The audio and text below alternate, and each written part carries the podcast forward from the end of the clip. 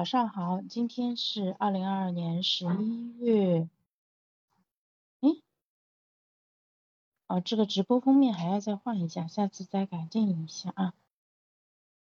具身认知，好的，让我先转发一下啊。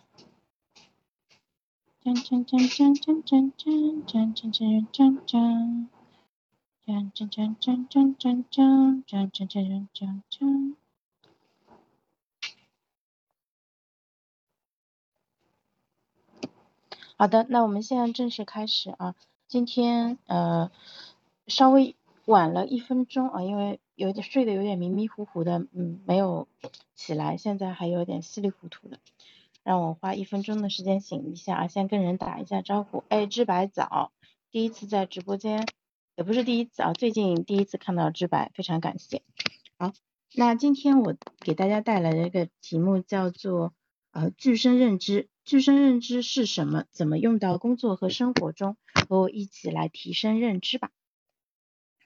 啊，那昨天我们其实聊的一个话题叫做给我一个理由啊，就是我做任何事情，其实我们都要对自己展开一个有效的一个说服。所以叫做给我一个理由。那今天呢，其实咱们嗯换一个话题来讲具身认知。我这一周的直播安排是这样子的，这两个话题呢会穿插着讲，这样子可以制造一个非常有必要的一个时间间隔啊。然后呢，可以嗯就是让我能够嗯在讲的时候呢，就是不至于过分熟练，反而是需要去啊调用我的。那个记忆里面的一些东西，然后呢，有助于咱们更好的去理解这个东西。那具身认知前一天，也就是说在星期，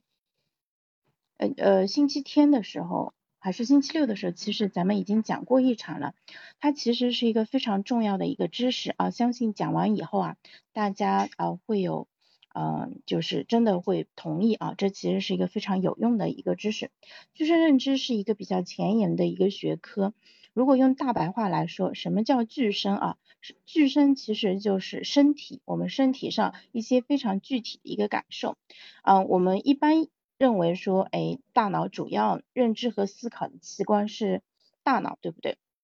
但实际上，呃，这最近十几年来，科学家发现身体在我们的认知过程中，啊，其实扮演着非常重要的角色。只不过我们之前啊过分重视大脑啊，但是啊现在大家越来越意识到身体是非常重要的。那啊，我们举几个具体的例子啊，具具身认知到底是什么？嗯，就是有一个跟情绪相关的一个例子，不知道大家有没有听说过？就是当你呃，像神奇女侠一样，两脚分开，然后双手叉腰站，然后昂首挺胸，这个时候你会感觉自己的整个情绪变得更加的高昂，变变得更加有自信。所以呢，有些呃。那个书里面建议说，你要去参加面试，或者说上台演讲之前，你都可以在呃洗手间里面对着镜子摆出这样一个姿势，然后只需要啊几十秒钟的时间，你的整个人的状态就会被唤醒，让你在接下来的演讲和面试中有更好的一个表现。所以呢，这是自身认知一个非常具体的一个应用案例。然后另外还有一个与之对应的案例，就是在一本书里面讲到，就是当我们坐着看手机的时候，因为手机屏幕比较小，人整个身体会呃就缩起来，所以呢，我们嗯在人在紧缩的时候，我们整个的情绪状态会相对低落一点。但是如果你对着的是电脑或者是 iPad 这样一个更大的一个屏幕，因为它屏幕更大，你的视野范围会更大，所以你的身体会跟着相应的去打开。那相比小屏幕的话，你整个人会更加的放松，开放性也会变得更高，而且你整个人的呃自信。也会提升，所以我不知道大家有没有这样的感觉啊？是不是在啊看手机，比如长时间看手机的过程中，时间看久了，你会觉得非常的呃厌烦或者不太舒服？那有可能是因为你在看它的时候，其实你的身体已经不自觉的缩在缩起来了。所以这个是具身认知在我们生活中非常实际的一个应用。那接下来我们还会再具体的讲一下啊，就是因为我看了呃一些具身认知的书，然后在上一次讲具身认知的时候，带着大家一起看了两本跟具身认知相关的书，它的嗯目录，就是他们讲的是什么东西啊，我会发现具身认知确实是一个非常重要的东西，而且我们现在了解具身认知，就相当于获得了嗯一个信息差吧，就大家知道一个东西，学术界研究它的时候，他们是在前沿的领域进行探索，对不对？然后。嗯，就是等到它真正被大众所熟知的话，其实需要更长的一个时间。它就是我们现在虽然说信息流动的速度非常快，呃，那个每天有不断有。越来越多的信息制造内容，但正是因为现在信息已经泛滥，所以就是大家在信息摄取方面反而出现了一些问题啊。会出现什么样的问题呢？会出现严重的偏食，像算法它会持续把它觉得你可能会喜欢的内容投喂给你，但是有一些重要的内容，算法它不知道，呃，你也不知道，你都不知道你需要，比如说像今天有可能咱们是。那个谢谢那个匠心给我发的小表情包啊，那个有可能你是因为无意中进到这个直播间，然后知道了说哦，原来还有个东西叫做具身认知啊，但是你在算法，抖音算法里面可能刷个几年都不一定会刷到这样的一个东西啊啊，但是知道这个东西确实是非常非常有用的，嗯，很就是很多年前有一部呃日剧叫做龙樱，然后。呃，那部电视剧主要是讲说有一群高中生，他们的成绩非常的差，然后呢，啊，他们学校来了一个长得很帅的老师，那个老师是阿布宽演的，然后呢，就是他给校长立下了宏愿，说我要带领这帮这个成绩很差的学生，让他们每个人都考上东大，然后他就给对他们展开了特训。那我印象很深的一个呃那个情那个情节是这样子的。就是呃，老师会组织他们一边打乒乓球，一边在边上呃给他们提问，说，哎，他们就手上打着乒乓球，然后那个嘴巴上会问什么，呃，历史上这个事情是什么什么样子的，就背历史的一个考题。这个其实也是一个非常好的一个具身认知的一个例子，因为我们平时学习的时候，可能是习惯于呃坐着，对不对？安安静静的坐在教室里面，或者坐在家里的书房里面啊，就很少有那种身体一边。激烈的运动的情况下，然后一边去大脑里面拼命的去调取相关的这个知识啊，但是呃这个画面因为实在太鲜活了，以至于过了很多年，我到现在还记得，嗯，我们可以试一下。然后另外的话，像具身认知的书里面也讲到了说，为什么嗯很多科学家他在嗯思考一个问题或者就苦思冥想他的那个课题的时候，会有时候会。在房间里面走来走去，一边走一边自言自语，然后突然啊，哎，有个灵感了，赶紧抓起笔，在那个白板或者黑板上，赶紧把他的这个思绪给记录下来。那这个其实也是调用了呃具身认知的一个能力，就是你身体在房间里面走动的时候，你的不仅是因为不仅仅是身体在活动，其实你的身体还在方位上发生改变，比如说向前、向后、向左、向右，对吧？那这个。的话，其实是有助于你的思绪去突破的。另外，跟具身认知还有比较有关的一个例子，其实我想到的是记忆宫殿。不知道大家知不知道记忆宫殿啊？记忆宫殿是一门非常古老的一个呃手艺，它是跟记忆相关的一个手续。就是呃历史上据说它被人所知，是因为当年在古希腊，就是有一次。嗯，巨大有一次，反正很大的一个聚会，那个聚会发生了意外，房子坍塌了，然后所有人都被压在下面。然后呢，嗯，就那后面就有一个善后的过程嘛，需要知道谁是谁。那当时有一个著名的哲学家或者什么学者，他当时当天晚上也在那个现场，但是后面提前走了，所以他没有被压在下面。后面他就呃去辨认说那个那些。受害者是谁？他根据自己当时在会场当中的记忆，去准确的回忆出了，呃，就是左边这个是谁，右边那个是谁，反正就是这个事情有可能是一个江湖传说啊，但是啊，它充分说明了记忆术的一个功能。那记忆宫殿，我曾经把它用在啊复习 CPA 的工作当中，我当时呃就是记忆。宫殿的话，我我讲一个我当时用的一个简单的一个做法啊，我当时需要考一个呃，像比如说会计这一门课，那这门课其实有二十几章的内容，内容特别的多，我当时时间又很短，其实是记不住那么多东西的。然后呢，我就找了一个记忆桩，记忆桩你可以认为是一个呃一连串的地址，然后这个你把你的需要记的东西安放在这些地址上。我当时用的是上海二号线的那个站，呃，因为我一直坐二号线嘛，对二号线比较熟悉，所以我当时就在。那个二号线地铁站上，比如说中间一站是人民广场啊，人民广场这一站我可能放的是什么长期股权投资，然后它的下一站是南京东路，然后我我就把那个什么企业合并啊这个相关的知识给放上去了，所以这是关于啊记忆宫殿那个非常简单的一个呃就是给大家一个解释啊，那之所以我觉得它会跟具身认知有关系的话啊，是因为。在记忆宫殿的时候，其实我们在大脑当中已经在想象这些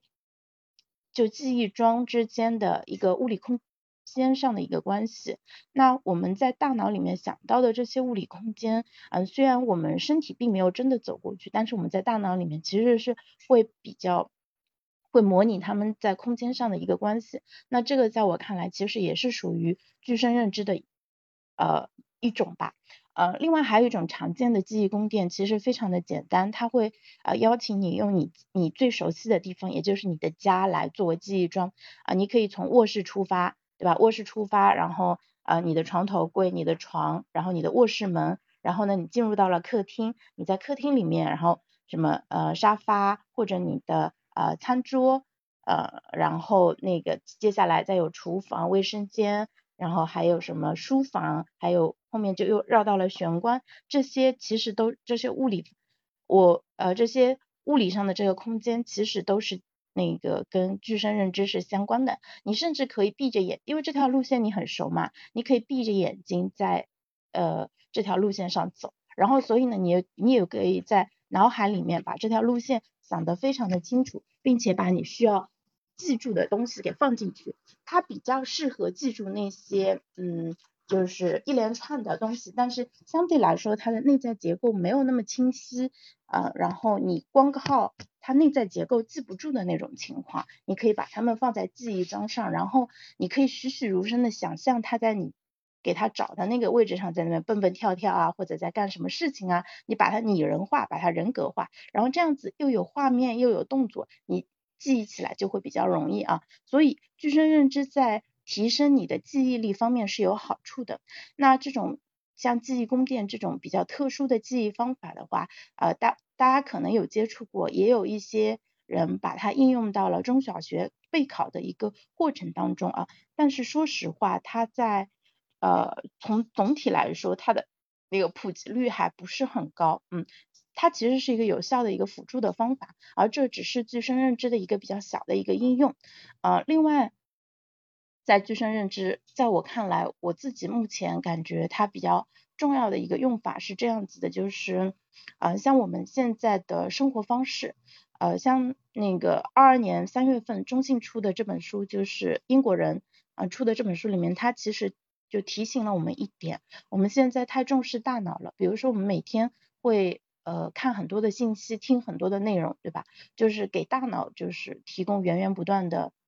你也不说养分吧，提供源源不断的资料，让大脑一直有事情做，对吧？让大脑开心啊，因为大脑其实。不是很喜欢无聊的状态，他喜欢新鲜、有趣、好玩的东西，那也喜欢新知识，喜欢探索世界。那我们其实给大脑供养了很多的养分，但是我们其实现在非常的忽略自己的身体。我们现在做的家务越来越少了，然后呢，呃，运动这一块也是这样子，其实出现了严重的两极分化，严两极分化。大家去健身房可能会发现有一些。特别夸张的那个运动狂人，他们是健身房最铁杆的用户，对吧？运动呃那个健身房的器材全部都是被他们给用掉的。那绝大多还有很多人，他们呃那个交了钱以后，一年也去不了几次。昨天我们群里还在说，你你买一年的健身卡，如果你不是个重度用户的话，你可能按次。买的话可能会更加的划算啊，他们甚至还建议说，像微信读书这种卡的话，不要什么上来就连续包月或者买一整年，你可以买一个月停一个月，你会发现停下来那一个月其实你也就没看什么书，真的这是很正常的一件事情，嗯，嗯，然后那那个还有很多人，其实大家不知道大家有没有注意到，我我现在就是在外面，因为我自己有点胖嘛，嗯，我在外面会比较注意那种体。体重超标的人，我发现这个我们现在每天看到的就是体体重超标，比如走路有点费劲，就一看就很难通过普通的运动减下来的人，就真的特别特别多。这个跟我们的呃营养啊、饮食习惯啊，还有就是生活习惯都有很大的关系。说实话，相比原始人，我们肯定是比他们。那个运动量少了很多，因为他们之前每天需要花大量的时间去寻找食物，那他就必须在野外去，对吧？长途的一个奔波，呃，离开自己的家去找食物，然后找到食物再带回来，所以他们大部分时候是处于营养不良和饥饿的一个状态。但是现在呢，我们吃的太饱了，而且又有那么多那种精致的一个什么甜品啊、奶茶啊这些东西。对吧？你想买什么时候都能够买到，其实反而会把我们的身体变成一个更加不健康的一个状态。我们现在体重问题是一个非常严重的一个问题。除了体重问题的话，另外就是我们现在的活动量实在太少了。嗯，活动量实在太少了，就是我们把解放人类当成解放人类是一个非常非常重要的目标，所以我们会发明各种各样的机器，对吧？你在原始人的时候，你烧生水，你还要去找柴，还要把火生起来。啊，现在有个什么电电动保温的那个壶，我随时都可以喝到热水。然后呢，扫地机器人帮我把家里的地拖得干干净净。洗衣服呢，我们也只要稍微搓一搓，扔到洗衣机里面，对吧？现在就差一个帮我们自动烘干的人了。还有很多人家里他会是啊，不是烘干，自动晒衣服的机器人。现在还有很多人，对吧？他们就。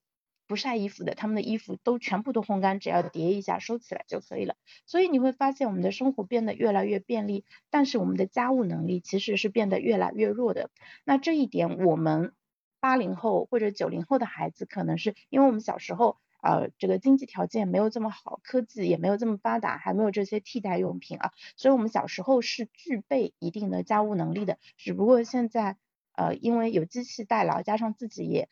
不是很愿意做嘛，所以慢慢就不做了。但你真的去看零零后、一零后，你会发现他们的问题比我们更严重。我曾经有一次在吃火锅的时候，看到一个小朋友，他去那种这个调料台拿了一碗大概银耳羹之类的东西，那个不是很烫啊，就是比较温的，他就一直这个手像鸡爪子一样抓着碗的上边缘，然后就哆哆哆哆哆哆，就整个人哆哆嗦嗦的就往他的位置上走。我当时看了，我就觉得很好笑。我不是笑这个小朋友，我觉得他很可爱。我就跟我老公说：“我说这个小朋友在家里肯定是没拿过碗，他肯定是不帮忙，就很少帮忙做家务，至少家里人没有让他碰碗。这个事情不能怪小孩，这个事情真的是要怪家长啊。”然后我跟我朋友聊天，他们家小朋友也是，他就说：“呃，他们家小朋友可能现在小学高年级了，到现在没有帮忙端过菜。”不敢让他端菜，顶多让他端米饭，因为菜洒啦或者是烫到了，对吧？就觉得风险很大。那家里老人也比较宠，那米饭的话还相对比较安全一点，对吧？就让他端过米饭。所以你看，他出生十几年了，到现在没有端过菜。那我们小的时候的话，我记得我是比较小的时候就在家里在煤气灶上开始捣鼓了，然后有一次还把自己给溅到了。其实小朋友的这些非常实用的一个生活技能。都是需要通过实践才能练出来的。你你可以告诉他说，哎，比如说像肖等学游泳一样，他是在岸上学会的，你知道吗？就哎，你可以什么手要这样划，脚要这样划，确实可以。你告诉他技术的要领，但是他真正要学会游泳，他必须得到泳池里去。那小孩子要学会怎么拿碗、拿筷、拿端碗，对吧？这个烫的东西要怎么处处理，他就必须要亲自去端那个碗，走那一段路，而且他要。多次练习才能够做到，所以我的孩子我是肯定会让他去多做这些事情的，因为做家务其实有一个非常实际的一个好处，就是呃，因为我们现在主要不是靠体力劳动来赚钱，我们大部分人可能还是在呃坐在办公室里面对着电脑嗯去那个赚钱的，对不对？那其实我们每天那个除了大脑、眼睛还有。那个手指在动的话，其实我们更多的工作状态其实是在久坐的一个状态。那你把家务做成一个调节机制的话，其实比你呃看刷社交媒体或者短视频，嗯，其实会来的更好。就是因为我们其实一天工作下来，如果你真的很认真的工作的话，是已经在高强度的一个透支你的大脑了。所以的话，我们需要切换到身体上。但是大家可能发现，之前回到家会觉得说，哎，就做家务真的好烦。我当年跟我老公刚结婚的时候，嗯嗯，没有老人帮忙，然后哇，两个人为了做家务，每天都能吵，真的三天一小吵，两天五天一大吵啊。后面阿姨来了以后，阿姨帮我们把家务都做掉了啊，所以就我我所以有一句话叫阿姨拯救了我们的婚姻。现在是奶奶在拯救我们的婚姻啊，对，嗯，但是但是这样子的话，当我看完这本书以后，我觉得他其实，妈妈你先走嘛，不要拿着塑料袋在边上，去去那边去吧。我马上讲完了，快走快走快走。对，然后就是当当我看完这本书以后，他其实真正说服了我。嗯，就是做家务，它并不是我们那个不得不忍受的一个负担，而是说它对于我们获得健康的一个身心更加重要的一个必要的一个保障。你不需要说我趴在地上，都要？把每个每一条地板缝都擦得干干净净，非常非常的。好，但是我们可以去做一些力所能及的家务，比如说我稍微整理一下，对吧？现在手边可能有一些垃圾，桌面上有点脏，那我通过把它给整理，我马上就给自己创造了一个非常呃整洁的一个环境。那你看到以后，你的整个人的心情会变得更好，而且更重要的一点，你意识到你对你的环境是有很强的一个控制力的。这个控制力并不需要你具备特别强的一个能力，它只需要你花一点时间。去对周围的环境进行改造，那环境的重要性它到底有多重要呢？今天因为时间的关系，我就不展开讲了。明天，呃，明天早上七点直播的主题叫做给我一个理由啊。那明天我就给大家一个理由，我们来讲一下环境的重要性。呃，环境的重要性就是我拿老杨杨老师来给我们背书一下，就是老杨在讲啊那个行为分析，包括现在的。呃，那个决策分析里面，他就越来越发现说情境其实非常非常重要。他几乎在每一课里面都重新发现了情境的一个重要性。这个世界上有很多东西是这样子的，就是它在它真实的存在着，而且它非常的重要。它有点像天上的月亮，但是呢，我们可能都习惯了不没有往那个方向去看，所以我们也不知道那里有一个那么大那么重要的一个东西。当有人伸出他的手。只是给你看，说，哎，你看那里有那么大的一个月亮，你才会说，哇，原来竟然它就是它已经存在了很多年，它也非常的重要，但是我一直没有朝那个方向去看，所以我从来也不知道。我觉得这就是这种情况，就他在行为分析和决策分析里面给我们讲情境的重要性，还有很多决策的重要性。就是在开这门课之前，我们也觉得，哦，我知道挺重要，但也就那样吧。啊！但是真的等他开始讲以后，就觉得天呐，为什么这种课没有早一点点出来？哇，这个东西真的是越听越重要，越听越重要。所以我后面会在尊重杨老师的知识版权的一个情况下，会小小的去呃那个分享我在课上听到的一点一些内容啊，结合我自己的亲身实践给大家去分享。那今天呢，咱们讲的是具身认知，具身认知它是。呃，比较前沿的一个科学研究的一个方向，跟认知科学相关。它讲的是，就是我们的身体跟我们的大脑是怎么合作起来，让我们更好的去认知这个世界的。它不仅影响我们的认知，还会影响我们的情绪和情感。所以呢，身体是非常非常重要的。像我现在讲着话的时候，可能虽然没有观众，我可能手也会做一个手势啊。那这个手势其实就很很有用，它是可以帮助我们思考的。可以帮助我们思考，然后我们其实可能还有一些身体的一些动作啊什么，这些都是非常重要的。嗯，然后前面也给大家讲到了，像龙樱里面啊那个老师帮高三学生备考那个经历啊，让他们一边打乒乓球一边去回忆历史课和政治课的一个知识，这是一个非常好的具身认知的呃一个例子。另外我也讲到了，我觉得具身认知的一个应用就是那个是那个。记忆宫殿啊，就是我们在脑海中去想象一条熟悉的路线，然后把要记的东西放在上面。这个其实就是用我们的方位意识、物理空间意识去帮助大家完成记忆跟回忆这样一个动作。好的，那今天因为时间的关系就讲到这里了，非常感谢大家，特别感谢我们四岁的奶喵喵同学啊，看到你听了很久，呃，如果是新朋友第一次呃来到潇潇直播间的话，可以点开我的头像点一下关注。那今天早上的回放的话，我还是会放在死磕拖延症这个专栏下面，大概五分钟以后它会自动上传，大家有兴趣的话可以去听一下，那也可以听一下前一天。呃，那那场具身认知，昨天我讲的是动机，今天讲具身认知，明天还会讲动机，这两个话题我会穿插着来啊，这样子一可以避免自己无聊，另外一个可以啊让自己能够创造一个比较好的叫做就是交叉记忆的一种方式，而且这两个东西它们其实可以相互辅助，比如说我们今天讲到具身认知，我们应该多做家务，好，那明天我们就来讲说我们。